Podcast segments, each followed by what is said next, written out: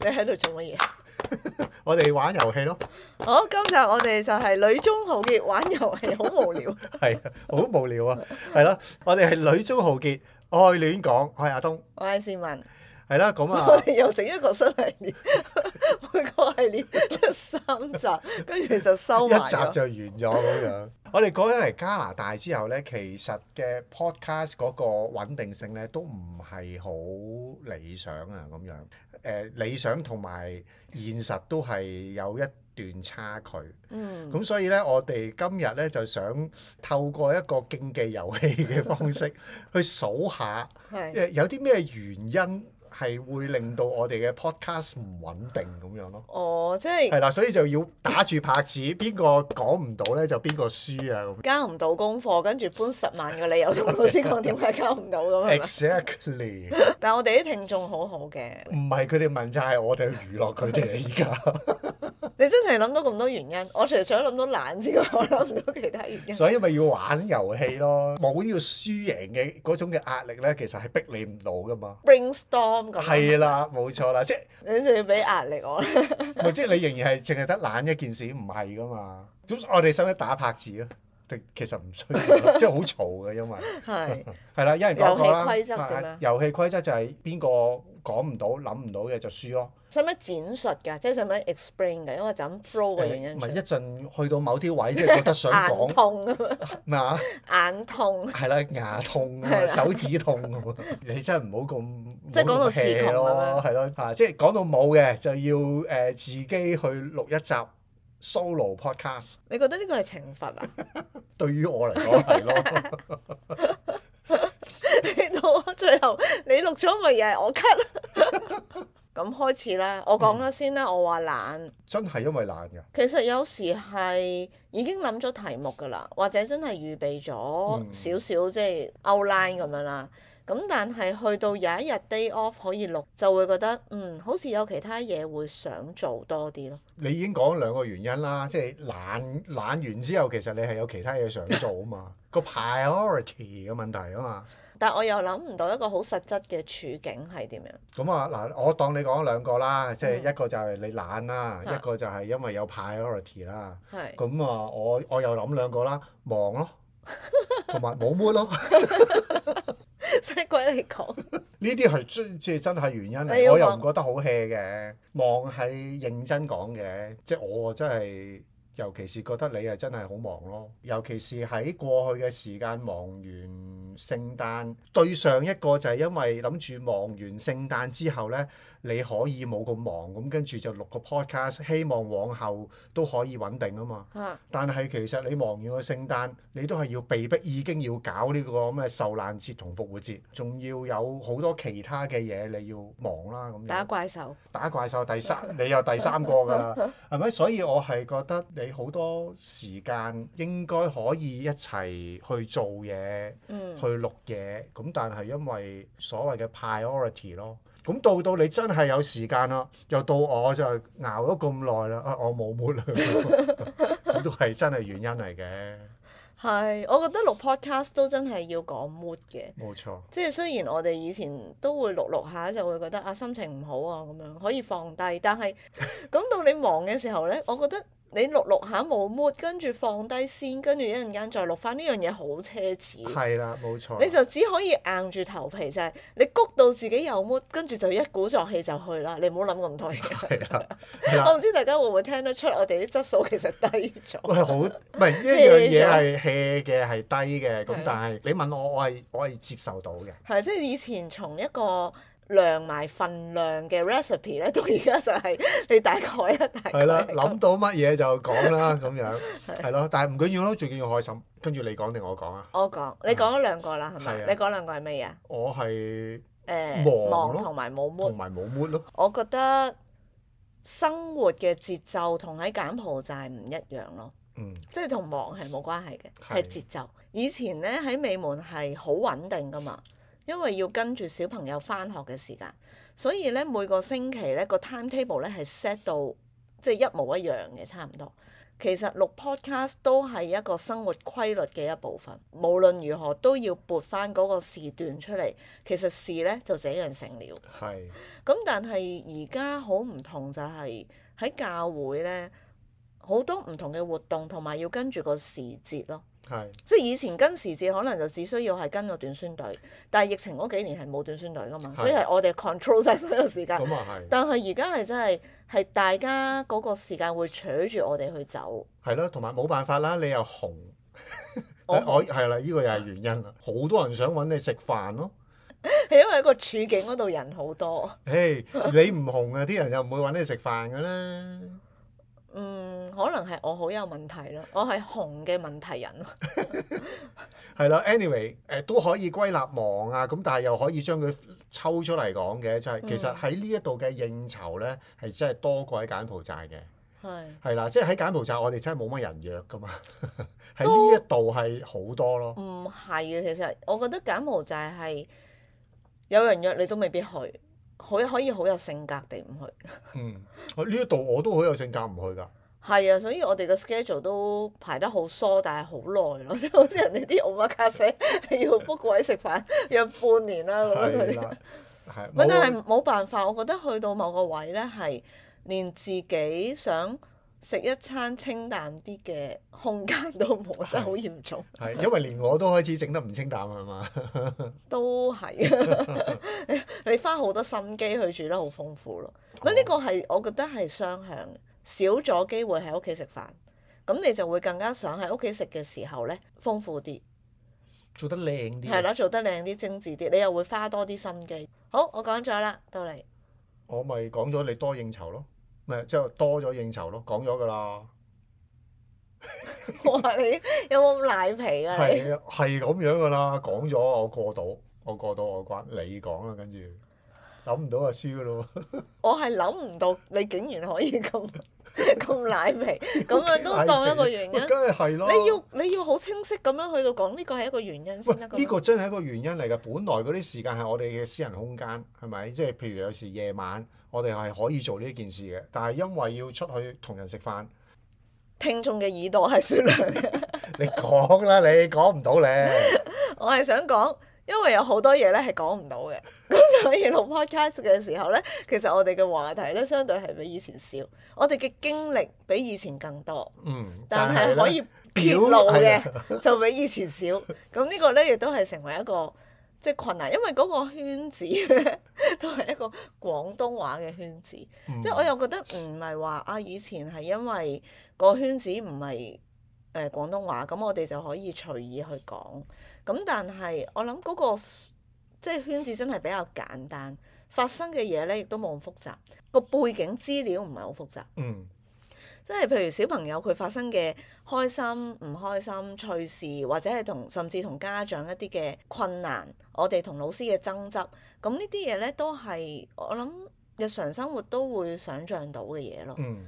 但係喺呢一度係五花八門，真係其實都係日常生活想像得到嘅，不過係啦，即係你你呢一個原因錄唔到嘅原因就係因為實在有太多難言之隱啦，係啊，同埋牽涉嘅人好多咯，係係啊，係啦，即係即係敏感敏感字眼，依家都係會俾人 scan 走啊，俾人哦誒、呃抽起啊，就算呢，我覺得同香港嘅弟兄姊妹傾偈呢，都係少咗，即係一來個時差問題啦。嗯二來就係個背景實在太複雜啦，即係你你發生咗一件唔開心嘅事，唔係因為嗰件事件令到你唔開心咯，係背後好多牽涉到嗰個人啊、呢件事啊、以前又點啊、咁樣以前歷史又係點啊咁，我覺得哇，淨係講呢堆嘢你都覺得好攰，係，但係你唔講呢，大家係唔會明嗰個 picture。係而家講緊影響 podcast 啊嘛，嗰個圈子已經係成為生活嘅中心，嗯我哋基本上係冇其他生活。冇錯，咁所以我話講多一點咯喎，你一陣間要講翻兩點啊？哦係啊，點樣講多即點係啊？我我講一點就係頭先話誒有好多故事未必會講係到啊啦，。係啊，咁再講多一點咧就係唔講呢啲故事咧就冇其他題 材啦，咁樣都係， 係啊哦即係冇其他題材，係啦。譬如我哋講話讀書會咁樣。我已經喺個圈子嗰度，就算我睇書，我都係要因為回應嗰個圈子發生嘅事，係咁同就埋亦變都咗冇時間睇書啦，因為頭先講以上嘅原 因係啦，冇錯，即係連書連讀書會呢樣嘢都覺得好哇奢侈。好奢侈啊！即係讀書為咗乜嘢咧？就係、為咗要回應個現象，跟住去係 produce 一啲嘢，係都仍然係嗰嚿嘢，係啦係。啦其實我覺得係開始 sense 到有啲唔健康，即係冇冇咗嗰個人應該要好平均分配嗰個空間。冇錯。你講話有好多難言之隱嘅，即係我諗唔係淨係你嘅依家面對嗰種挑戰咯。嗯，係啊，，我都覺得我多咗呢啲顧慮嘅，係啦，即係自從我叫做復職啦，咁啊，即係做埋工場主任啦，我都覺得係，唉，好似好多嘢咧，又要小心啲，又要鏡住鏡住，唉，成長嘅無 奈。係啊，啊不不不過我我都係仍然比較敢言嘅人咯嚇，無論明示暗示、隱喻、借喻，我都會盡量嘗試令大家去明白，嗯，或者知道係有事發生啦，至少。係係啦，咁我覺得呢一樣嘢重要嘅，誒唔講係一個 message，講咗少少，然之後大家關注，大家知道點樣去誒、呃即係守望住我哋，咁嗯我覺得呢一樣嘢都重要嘅，我講兩個啦，係到誒你。佢我又好容易啫，因為我出差咯， 出差就會唔穩定咯，我啲時間一出差可能就三個禮拜、四個禮拜，咁啊咪係，錄唔到咯。 但係其實你唔出差嘅時候都係錄唔到嘅。我想話呢個唔係一個合理嘅原因啊。我唔出差錄唔到就係因為以上種種嘅原因咯， 即係而家開始講啲邊緣嘅原因咩啦。邊緣啊唔邊緣呢啲好現實嘅原因你嚟嘅。嚟咗加拿大出差咗幾多次啊？誒、你同大家講， 一次咯，但係我哋而家一個月先出一集我 podcast 嚟緊又出咯。我哋係可以將呢個影響減到最低啦，同埋諗方法去解決，不過未諗到。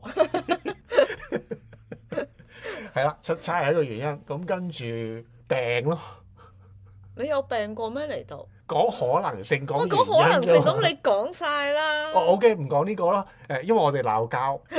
嗱嚟到呢一度咧，好坦白講，我哋可能係錄得少，我哋就反而未試過因為 podcast 咧而嗌交嘅。係 因為冇機會 因為攞，冇機會錄，我哋反而喺柬埔寨錄 podcast 嘅時候咧，係大家都唔知道我哋成日都會錄到，係咧，你哋唔知嘅咧 大。家都以為我哋錄得好開心，其實係錄到成日嗌晒交咁樣。嗌交係因為我哋執 着，我哋對呢個品質嘅執着啫。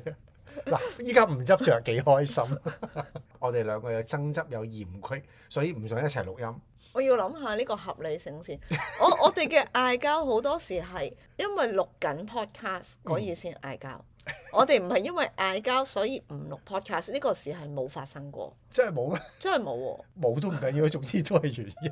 我有冇搞錯？你成日都講可能性，冇呢個唔係可能性，係真係有試過啊嘛。你又講唔出，咩講唔出啊？你講唔出實際事例咯。唔係其實唔需我可要，能識飛都得㗎。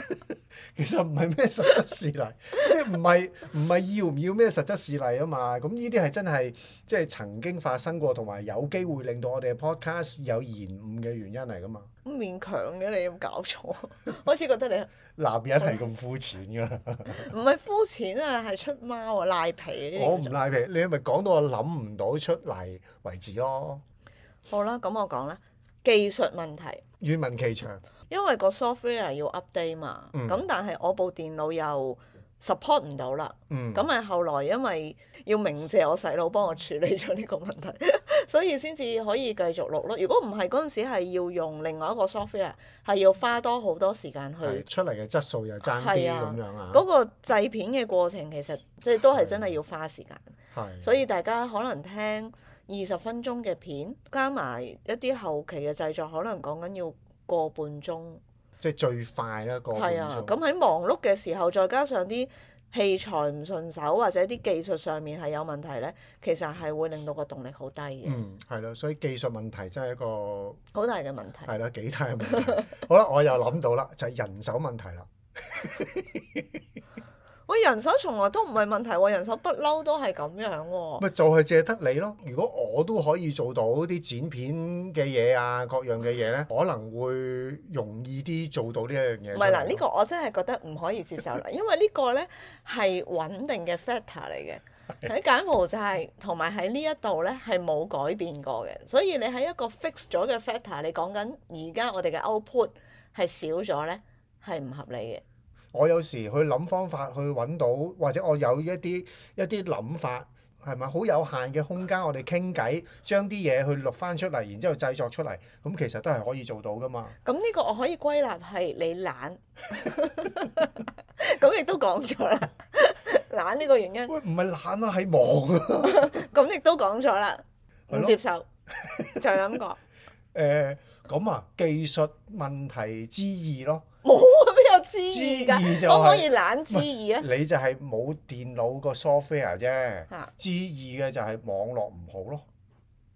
錄嘢唔需要網絡好喎， 你真係有少少勉強喎係。咯，網絡唔好，跟住 Hello，你聽唔聽到我講乜嘢？我又覺得係嘅喎，係唔係一個你錄原因嚟嘢嘅係唔需要有網絡噶嘛？整啊，跟住 upload 啊嘛，網絡唔好咁咪 upload 唔到你。記唔記得我哋點解用 podcast 啊？就係因為冇網絡嘅時候，都需只係需要用好少嘅 data 就可以 upload 到咯。哦，原來係咁樣。係。啊，哇，多謝你。嗱我其實係想俾機會你咧，同啲觀眾，誒，同啲聽眾咧，重温下。哦，OK，我重温咗啦， 你就係覺得個原 因。其中我哋錄唔到 podcast 嘅原因就係我哋誒好苦惱都諗唔到一啲主題咯。係啊，就係冇題材咯，呢幾首講冇題材冇，係好似咯。講咗喂，你喎。有提過，但係你呢個唔係個個 point 嚟噶嘛？嗱，因為我哋其實都已經，我哋都試過好多唔同嘅方向啦，由亂咁嚟啦，即係專題係嗯，啦，即係我哋試過講過宣教嘅專題啦，崇拜專題講咗一次，係啦，崇拜嗯專題講兩講咗一次，一應次該兩唔止次，嘅，係啦。讀書我哋亦都其實講過兩 次啦，呢個我記得。七十幾集講咗兩次，真係有啲過分。係啦，咁即係做過一兩次之後，我哋都有好多唔同嘅原因，好似好難繼續諗到落去。即係或者咁講就係係啦，我哋嘅知識領域咧仍然唔夠闊啊，咁所以咧我哋冇辦法可以做到好多咯。譬如如果我哋要想做多一個專題，嗱以前都有做咩柬埔寨的衣食住行啊，唔能夠喺某一啲嘅 topic 裏邊講多好多資料，或者嗯我哋、冇咁嘅經驗，講完啲好表面嘅，咁就被逼要停咯。但係其實嗰陣時，我哋個定位咧都係有啲困難嘅，就係、我哋唔想做到咁多資料性咯，係，就係、真係好生活化。所以呢一個係我哋自己都未拿捏得到啊，定係乜嘢？我又覺得攞資訊咧唔難嘅，但係大家未必係想聽我哋講資訊咯。即係有一部分係我哋係未拿捏到嘅。係咯，所以譬如前幾日你都有問我噶嘛，係啦，即係會唔會開一個專題，即係又開一個專題係講崇拜嘅？咁我都有諗就係、哦，其實聽呢個 podcast 哦，嘅唔係，講崇拜啊，講聖餐啊。我講講聖，淨係講聖餐啊，嗯咁窄嘅。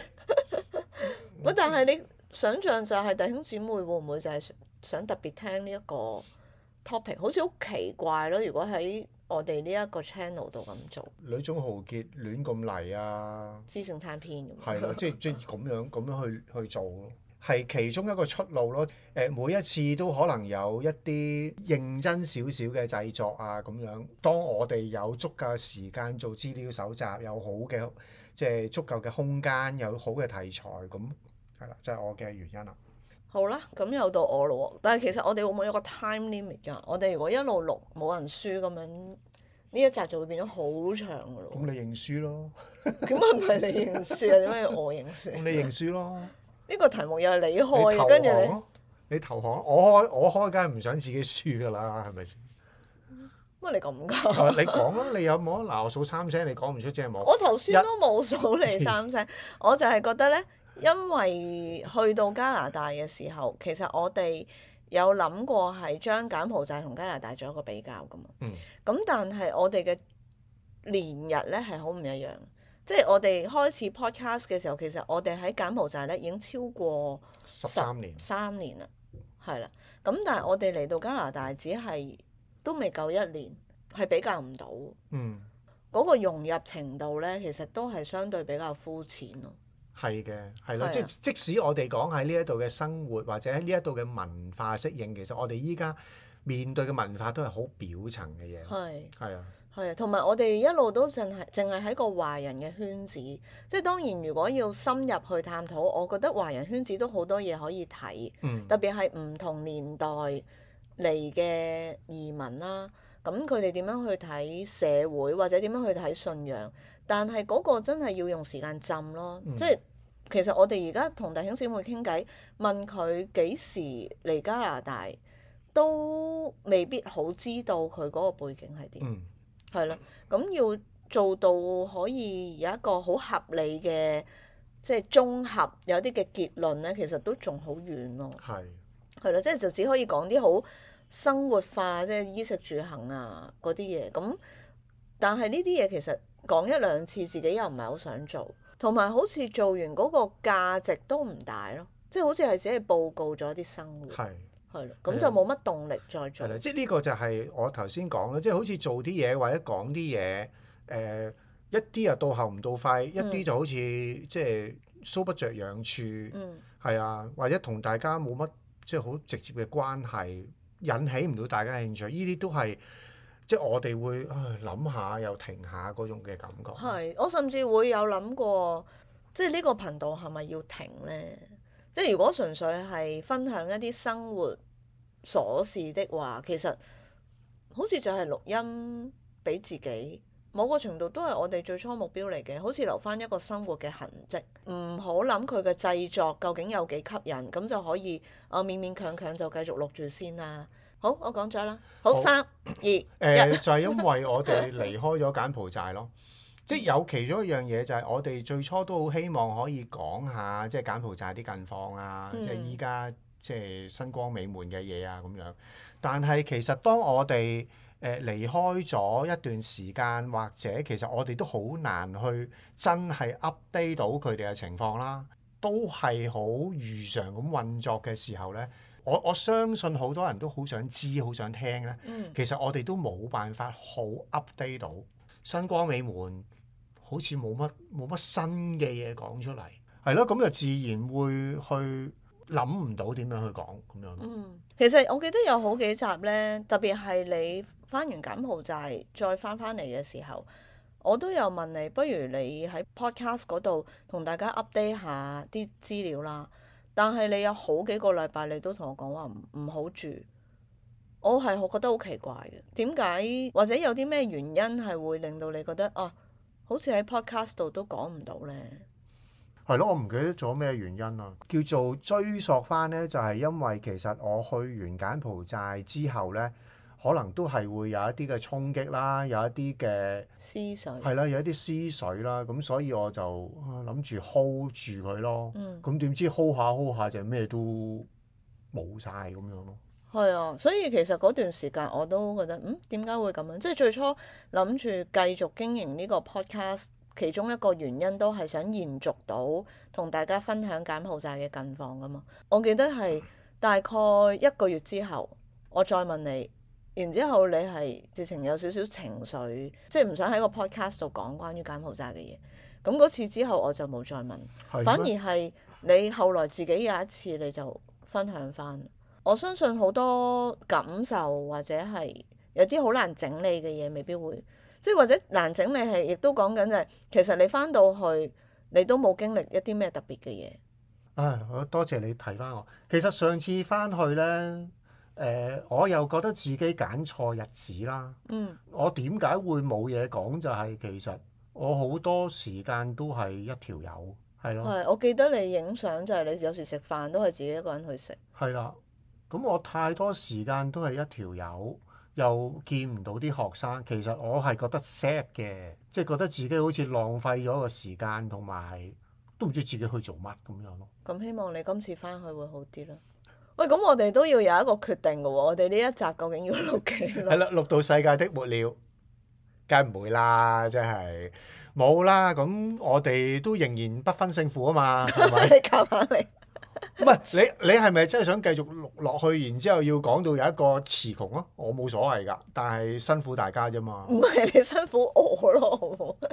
我要做後製，好辛苦，你知唔知道？繼續有冇 cut 翻，係啊如，果繼續後係製啊好辛苦啊嘛，係啊係咯。咁所以你又話我亂嚟，我為咗你好，然之後我依家話打和。 哦，好啦，係啦，super 打和，咁咪皆大歡喜咯，係 咪？即係冇必要係咪？要分勝負嘅，我哋係咪兩 公婆？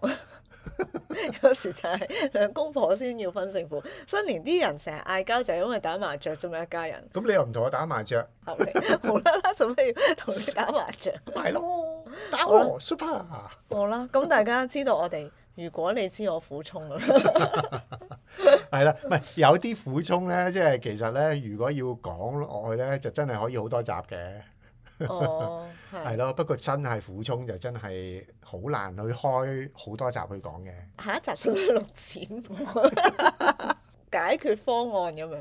嗯誒，睇下大 家有啲係咯，睇下大家反應先啦，係哦咯，隨緣咯。 啊，不過我都想講最後一個原因。哦，好啊，係啊， 我要我要贏 你，唔係純粹係有感而發咧，就係、唔知係咪即係喺柬埔寨都叫做有一個好跨文化嘅經驗。我覺得嚟到加拿大咧，好沉悶咯，即係嗰、個嗰個文化嘅差異係有嘅，但係始終我哋身處都係一個大城市。嗯，所以好多嘢就係、我譬如好自動化啦，人同人之間嘅相處啦，或者係教會嘅侍奉嘅節奏啦，其實同香港咧未必會相差好大。咁有時有啲題目我都會覺得，嗯，講咗出嚟都唔會引起大家一啲諗法，嗯，即係純粹好似就係、啊報告生活，冇咗嗰個動力去去分享咯。嗯，係啊，即係去商場行啦，咁樣又係嗰啲鋪頭啦。咁係樣。嗱，所以你又係呢啲咁嘅狀況，我又係呢啲咁嘅狀況咯。我就我基本上就係連出去嗰個動力都冇，嗯，係啊，真係要講咩嘢，真係冇嘢講咁樣咯。係啊係啊， ，explore 到一啲有趣嘅人呢，機會係少。我我可唔可以咁講？大家嚟到我哋面前嘅好多時都係傾工作或者佢哋生活嘅問題。嗯，即係我我自己嘅嘅工作崗位就係要幫人處理問題啊嘛， 係咪？好多人咁都咁同我講噶嘛。咁但係喺柬埔寨同人嘅相處呢，係人性啲咯，我會我會咁樣講。即係譬如我哋同隔離阿姨姨同佢買棵菜，跟住同佢傾下偈，佢會同我講下佢屋企。嗯，係啦，咁或者我坐嘟嘟，我遇到一個司機，跟住大家會傾下啊，點解你會嚟啊？咁樣講下呢啲背景，其實生活圈子好似好狹窄，但係可以睇到嘅嘢好多。但係喺呢一度我就覺得你見到嘅人好多，個信息係好狹窄咯，嗯，但係問題好多， 即係即係要分享嘅話咧，係分享啲問題，就唔係生活咯。咧呢個 point 你越講越興 奮喎， 我冇如果開多集啊！就係講啊問題天天都多，係啦，開多集啦。係啦，啊唔係問題，天天都多。我哋曾經講過嘅有一集，係咪啊？係係啦，係啦，唔係呢個係我即係自己一啲感受咯。冇嘅。有時透過講又可以梳理下啲唔同嘅思緒嘅。好啦，咁今日講到呢度啦，我贏啦，贏 啊乜多你啊嘢一個都 point。係 super，你係冇我我可以繼續講落去㗎，係咪？不過為咗你嘅着想咋，好啦，多謝你為我。好啦，咁我哋下個星誒、呃下一集 啦，再見啦。唔敢講下星期。係啊，頭先上次有一次講過，唔好再講下星期，好係啊危險。下一集再見，好啦，拜拜。拜拜。